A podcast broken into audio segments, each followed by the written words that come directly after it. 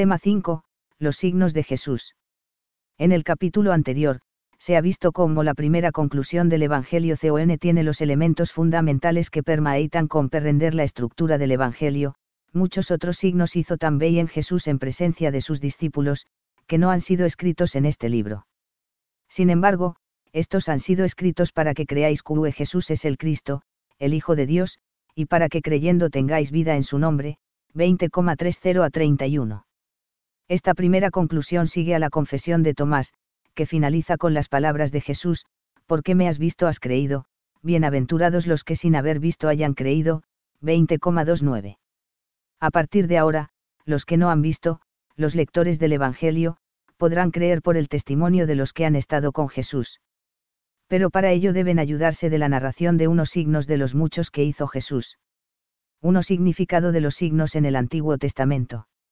En el Antiguo Testamento los milagros se designan principalmente como, prodigios, mopetim, signos, comautot, u, obras, maase se traducen al griego respectivamente como terata, setneia y erga, o dinameis. Los prodigios son sucesos admirables o maravillosos, pero con un componente de extrañeza o rareza.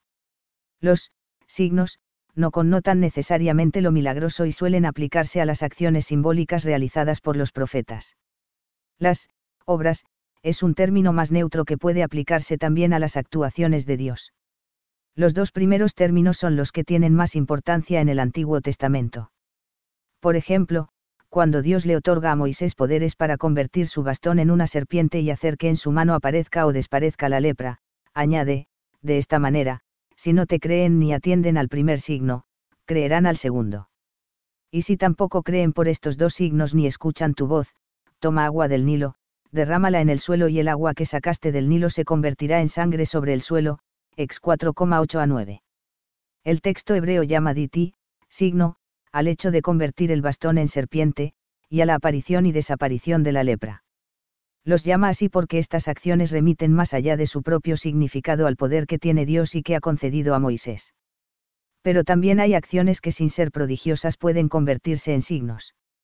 Por ejemplo, en el libro de Isaías se narra cómo Dios ordena al profeta que camine como un prisionero de guerra, semidesnudo y descalzo, 20,1 a 6. Esa acción debía servir de signo a sus contemporáneos de que así serían llevados por los asirios aquellos que confiaban en la protección de Egipto y Etiopía. Dos signos del cuarto Evangelio.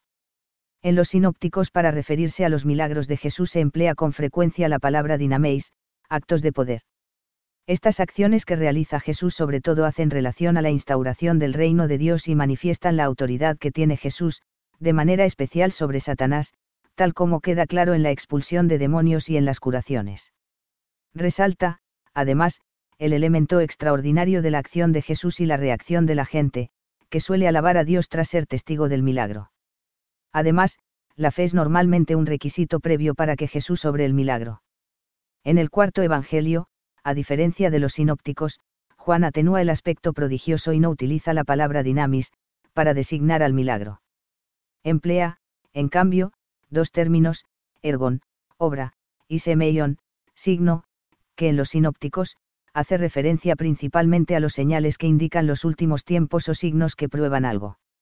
Estos dos términos le sirven al cuarto evangelista para mostrar quién es Jesús, el propósito de su misión como Hijo de Dios, su origen, su gloria y su relación con el Padre, y tienen como finalidad suscitar la fe en él, Jesús. La palabra ergon, obra, expresa la perspectiva divina en algo que se ha hecho. Por eso, su uso resulta adecuado para que el propio Jesús lo aplique a sus acciones. De ahí que en el cuarto Evangelio con frecuencia aparezcan referencias a las obras que él hace para manifestar su condición divina.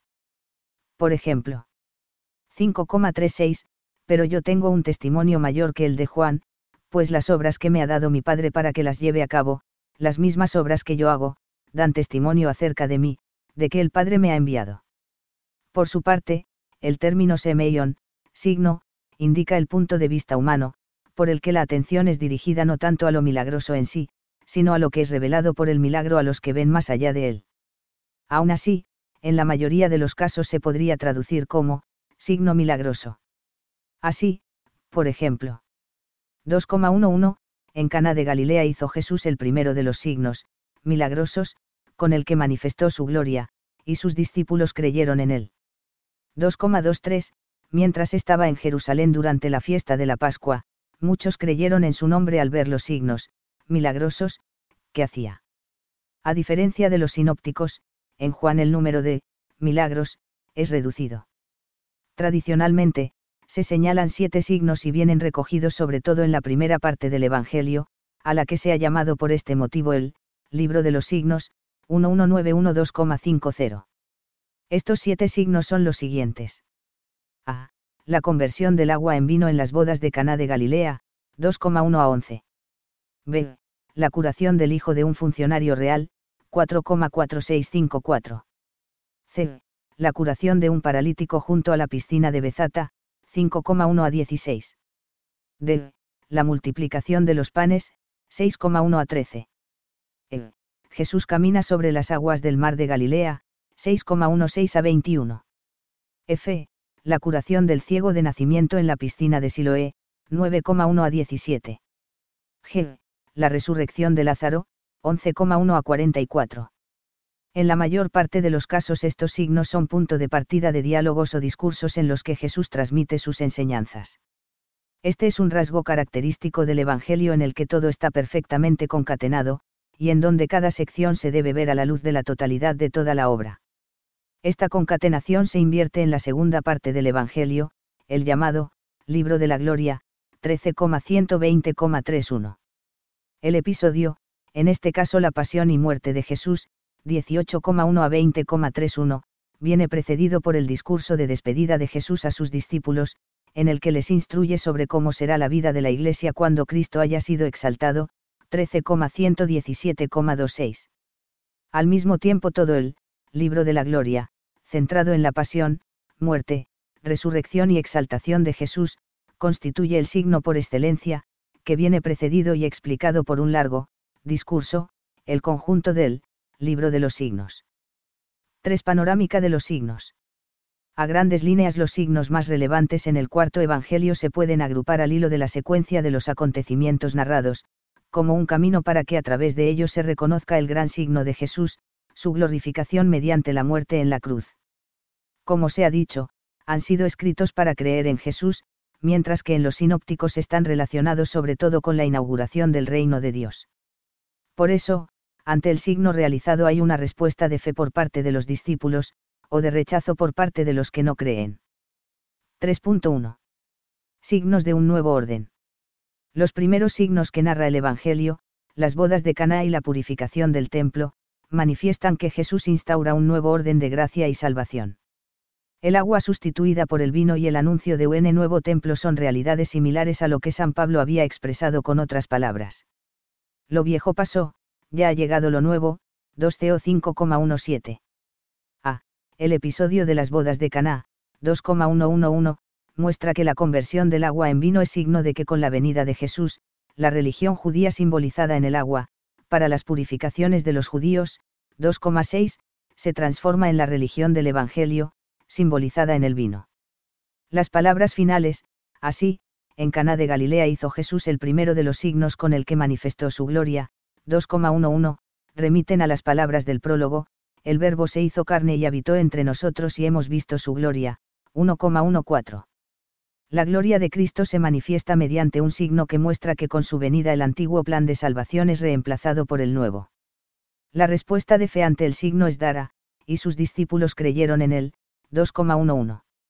Jesús lo transforma todo y esa transformación tiene lugar cuando se toman seriamente las palabras de su madre, haced lo que él os diga, 2,5. B. La purificación del templo, 2,13 a 22, con la alusión a la destrucción y una nueva edificación, alude a la muerte y resurrección de Jesús, y confirma el nuevo orden salvífico inaugurado por Cristo. Frente a los falsos testigos que decían haber escuchado a Jesús, yo destruiré este templo, Juan recoge la afirmación de Jesús, pero mostrando que no dijo, yo destruiré, sino, destruid, 2,19. Jesús añade que no va a sustituir ese santuario por otro, sino que ese mismo santuario volverá a ser levantado, y el evangelista aclara que el santuario es el cuerpo de Jesús, destruido, por, los judíos, pero levantado por Jesús. Jesús habla de la fundación de la Iglesia a través de su resurrección. La doctrina enlaza así con la enseñanza de la carta a los Efesios, en la que se habla de la Iglesia como cuerpo. Como en Caná, se pone de manifiesto la respuesta de fe ante el signo, cuando resucitó de entre los muertos, recordaron sus discípulos que él había dicho esto, y creyeron en la escritura y en las palabras que había pronunciado Jesús. 2, 22. La enseñanza de estos signos viene confirmada a continuación por el diálogo de Jesús con Nicodemo, 3,1 a 15, y con la samaritana, 4,545. Nicodemo acude a ver a Jesús y se sorprende cuando Jesús le habla del nuevo nacimiento, señalando el contraste entre lo que nace de la carne y nace del espíritu. Del nacimiento físico se pasa al renacimiento espiritual, pero la conexión con el espíritu es a través de un elemento material, el agua. En el diálogo con la samaritana se subraya esta verdad, contrastando dos realidades, el pozo de Jacob con el, agua viva, 4,10, la gracia del Espíritu que trae Cristo, y los lugares de culto de los samaritanos y judíos, Garizim y Jerusalén, con el nuevo culto instaurado por Jesús. Jesús es el lugar en el que Dios y el hombre se encuentran, en espíritu y verdad, 4,23, y para el cual el tiempo ya está maduro. 3.2. Signos de la palabra que da vida. Los dos siguientes signos, el de la curación del hijo del funcionario real y el del paralítico de la piscina de Bezata, revelan que Jesús es dador de vida. A. El signo de curación del hijo de un funcionario, 4,46 a 54, es el segundo signo realizado en Caná, el lugar donde manifestó su gloria, 2,11. La falta de fe de los de su tierra, 4,44, contrasta con la fe que manifiesta el funcionario real que cree en la palabra de Jesús, una palabra que da vida, por tres veces se dice, tu hijo está vivo. 4,50.51-53. El funcionario vuelve a su casa fortalecido por esa palabra, que hace que crea toda su familia. Todo el relato es una invitación a creer en esa palabra, aun sin ser testigo directo de signos admirables. B. En el signo siguiente, 5116, el paralítico de la piscina de Bezata también recobra la salud por la palabra de Jesús. En el signo reaparece el simbolismo del agua. Frente a la Torá, ley de Moisés, que a veces se comparaba en el judaísmo con el agua, está la palabra de Cristo que tiene la capacidad incluso de dar la voluntad y la fuerza de vivir, ¿quieres curarte? 5,6, le pregunta Jesús al paralítico. De nuevo se hacen realidad las palabras del prólogo, la ley fue dada por Moisés, la gracia y la verdad vinieron por Jesucristo, 1,17. Jesús le dice al enfermo, levántate, 5,8. Utiliza una palabra que evoca la resurrección. Es una señal de que la nueva creación esperada por los judíos se está haciendo realidad. La respuesta de fe ante el signo se encuentra en las palabras del maestro al recién curado, mira, estás curado, no peques más para que no te ocurra algo peor, 5,14. Jesús muestra que la desgracia verdadera no es la enfermedad sino el no creer en él. La curación no se refiere solo al cuerpo, sino también al corazón. El discurso que sigue, 5,1747, explica el poder de Jesús de dar la vida. Jesús tiene el mismo poder que el Padre, 521.26, pues él se lo ha conferido por amor. Los judíos, entienden su razonamiento y por eso buscaban acabar con él, 5,18. 3.3. El signo del pan de vida. De Jerusalén el escenario se traslada de nuevo a Galilea en donde Jesús realiza el signo de la multiplicación de los panes y de los peces, 6.1.1.3. San Juan anota que el signo de la multiplicación de los panes ocurrió cuando, pronto iba a ser la Pascua, la fiesta de los judíos, 6,4. Esta referencia insinúa que el banquete eucarístico prefigurado en la multiplicación de los panes y explicitado en el discurso de la sinagoga había de ser en adelante la nueva Pascua instituida por Cristo. El modo de describir el signo, recordando que Jesús tomó los panes y, dio gracias, 6,11, contiene también una significación eucarística. Describe la misma acción que emplean los otros evangelistas en el relato de la institución de la Eucaristía durante la última cena, cuando señalan que Jesús, bendijo, MT 26,26, M 14,22, o, dio gracias, MT 26,27, M 14,23, Le 22,17 a 19, y repartió el pan. Tanto, bendecir, como, dar gracias, hacen entrever la plegaria que habría de dar el nombre a la Eucaristía, la veracá, una oración de agradecimiento que tiene la forma de una bendición dirigida a Dios. Después del milagro y de caminar sobre las aguas, el discurso en la sinagoga de Cafarnaún explica el signo, Dios da la vida eterna a través de Jesús, no de Moisés, como esperaba la muchedumbre. El maná era un signo, Jesús es el pan verdadero, 62634. Jesús es el pan de vida y el que da la vida, 6,35 a 47, y da ese pan de vida en la Eucaristía, 6,48 a 59. Uno debe alimentarse de su carne y sangre para tener vida eterna.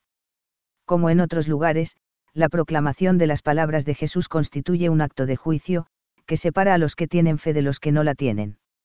Jesús hablaba de cómo la carne dada en alimento será la del Hijo del Hombre retornado del cielo, es decir, es una carne animada por el Espíritu Santo, el Espíritu es el que da vida, la carne no sirve para nada, las palabras que os he hablado son espíritu y son vida, 6,63. Pero para aceptar esta enseñanza hace falta tener el espíritu, tener fe, tal como queda reflejado en la confesión de Pedro. Señor, ¿a quién iremos? Tú tienes palabras de vida eterna, nosotros hemos creído y conocido que tú eres el Santo de Dios, 6,68 a 69. 3.4. El signo de la luz. De nuevo en Jerusalén, el evangelista prepara el signo de la curación del ciego, cap 9. El contexto del signo es la fiesta de los tabernáculos, fiesta que el judaísmo asociaba al día del Señor, el día del juicio final, cuando instaurase su reinado definitivo, ZA 14,16. La fiesta duraba ocho días e incluía la peregrinación a Jerusalén. Cada día de la fiesta se celebraba una procesión desde la piscina de Siloé llevando agua que se derramaba en el templo. En esa fiesta, Jesús se presenta como agua y como luz. Agua y luz son términos que se aplican a la ley, la revelación de Dios para los judíos, y que ahora se identifican en Jesús. Pero sus palabras encuentran la oposición de las autoridades y a partir de ese momento la muerte de Jesús está cada vez más presente en el Evangelio. El signo de la curación del ciego de nacimiento, 9,1 a 41, confirma la revelación de Jesús como luz del mundo del capítulo anterior y contrasta con la ceguera de los judíos que se le oponen es el triunfo de la luz sobre las tinieblas. La conexión con la vida se realiza mediante la nueva aparición del símbolo del agua. Como el agua de Caná, el agua del pozo de Jacob y el agua de la piscina probática, tampoco el agua de la piscina de Siloé, que significa el enviado, es eficaz por sí misma. Solo ilumina si el verdadero, enviado, es el Hijo que el Padre envió. Como en otras escenas, el ciego de nacimiento representa un tipo de encuentro de fe con Jesús. El ciego, después de lavarse en las aguas de Snoé, ejemplifica al que es iluminado, es decir, al bautizado, que solo llega a ver quién es realmente Jesús después de sufrir el rechazo, como lo sufrió Jesús. Ese rechazo ofrece la oportunidad de alcanzar una fe mucho más profunda y es ejemplo de cómo todo cristiano está llamado a confesar a Cristo ante los hombres. A continuación, el signo viene explicado por el diálogo de Jesús con las autoridades y el ciego. Jesús es juez de los que se encuentran con la luz y signo de que trae el juicio. Los que rechazan la luz y la vida, los que prefieren las tinieblas, son presentados atrayendo sobre ellos el juicio de Dios. Están preparando la muerte de Cristo, mediante la cual Él va a dar la vida al mundo. Su muerte es un juicio sobre los que rechazan la luz. Ante ese rechazo, Jesús se manifiesta abiertamente, en la fiesta de la dedicación que viene después, como Hijo de Dios, 10,36, una misma cosa con el Padre, 10,30, dador de vida eterna. 3.5. El signo de la victoria sobre la muerte. El escenario se traslada fuera de Jerusalén y el signo que se narra a continuación, la resurrección de Lázaro, muestra a Jesús como la resurrección y la vida, 11,1 a 44. En la narración del hombre nacido ciego, cap 9, el diálogo explicando el valor del signo seguía a la curación, pero en este nuevo signo el diálogo precede al signo y el signo interpreta el diálogo. El relato comienza por mencionar la existencia de un enfermo, 1-1, 1, y termina indicando su curación después de haber muerto y ser enterrado, y el que estaba muerto salió, 11,44. Para Jesús la enfermedad tiene la finalidad de revelar su propia gloria como Hijo de Dios. Por eso no acude enseguida a su ayuda. Cuando el enfermo está muerto y su muerte asegurada, entonces lo resucitará. En el diálogo, Jesús asegura a Marta que su hermano resucitará. Ella piensa en la resurrección corporal, que tendría lugar el último día. Jesús, en cambio, le habla de una realidad presente. Frente a su, si hubieras estado aquí, 11,21, que mira al pasado, Jesús afirma que lo que se esperaba para el futuro, en el judaísmo la resurrección se relacionaba con el final de los tiempos, está ya presente en su persona, porque él posee el poder de dar la vida, yo soy la resurrección y la vida, 11,25. Como en los otros signos, en este también se pone de manifiesto la necesidad de la fe. Creer en Jesús aquí y ahora significa superar la muerte y entrar en la verdadera vida que ya está presente en él. Él es la vida que da la vida y vence a la muerte. A la resurrección de Lázaro sigue la respuesta de fe, en este caso de falta de fe, la decisión del Sanedrín de condenar a muerte a Jesús. A continuación el Evangelio relata otras acciones de Jesús, la unción en Betania y la entrada en Jerusalén. El punto significativo de la unción en Betania por parte de María, 12,18, está en 12,7, dejadle que lo emplee para el día de mi sepultura. Jesús es ungido como se ungirá a un cadáver prepara la idea de morir y enterrar a la que se referirá Jesús un poco más adelante, si el grano de trigo no muere al caer en tierra, es decir, si no muere y se entierra, queda infecundo, 12,24. La acción es un signo de que Jesús va a ser sepultado. B. La entrada triunfal en Jerusalén, 12,12 a 15, no difiere sustancialmente de la narración que de ese momento recogen los sinópticos, M 11,110, MT 21,19, le 19,28 a 40. Para Juan, para quien la idea de la realeza de Cristo es muy importante, la entrada en Jerusalén es signo de que Jesús exaltado en la cruz será un día universalmente reconocido por toda la humanidad. La soberanía universal de Jesús será posible, porque en virtud de su muerte vence a la misma muerte. Lo mismo que la semilla que cae en tierra y que al morir produce mucho fruto, 12,24, la muerte de Jesús crea una comunidad universal, la Iglesia. La conmoción de Jesús ante la inminencia de su muerte, 12,27, corresponde al Getsemaní de los sinópticos. Juan muestra que la hora del deshonor es la hora de su gloria. Su trono es la cruz. A través de la muerte de Jesús entrará en acción una fuerza que en su momento arrastrará hacia Dios a todas las cosas en un impulso de reconciliación. Así se entiende la gloria de Cristo, la que había manifestado al realizar el primero de sus signos y llevó a sus discípulos a creer en él, 2,11 es lo contrario a lo que entienden los hombres. La hora de su muerte es la hora de Cristo, y esta hora en que se manifiesta la gloria de Jesús es también la hora del juicio para este mundo, 12,31.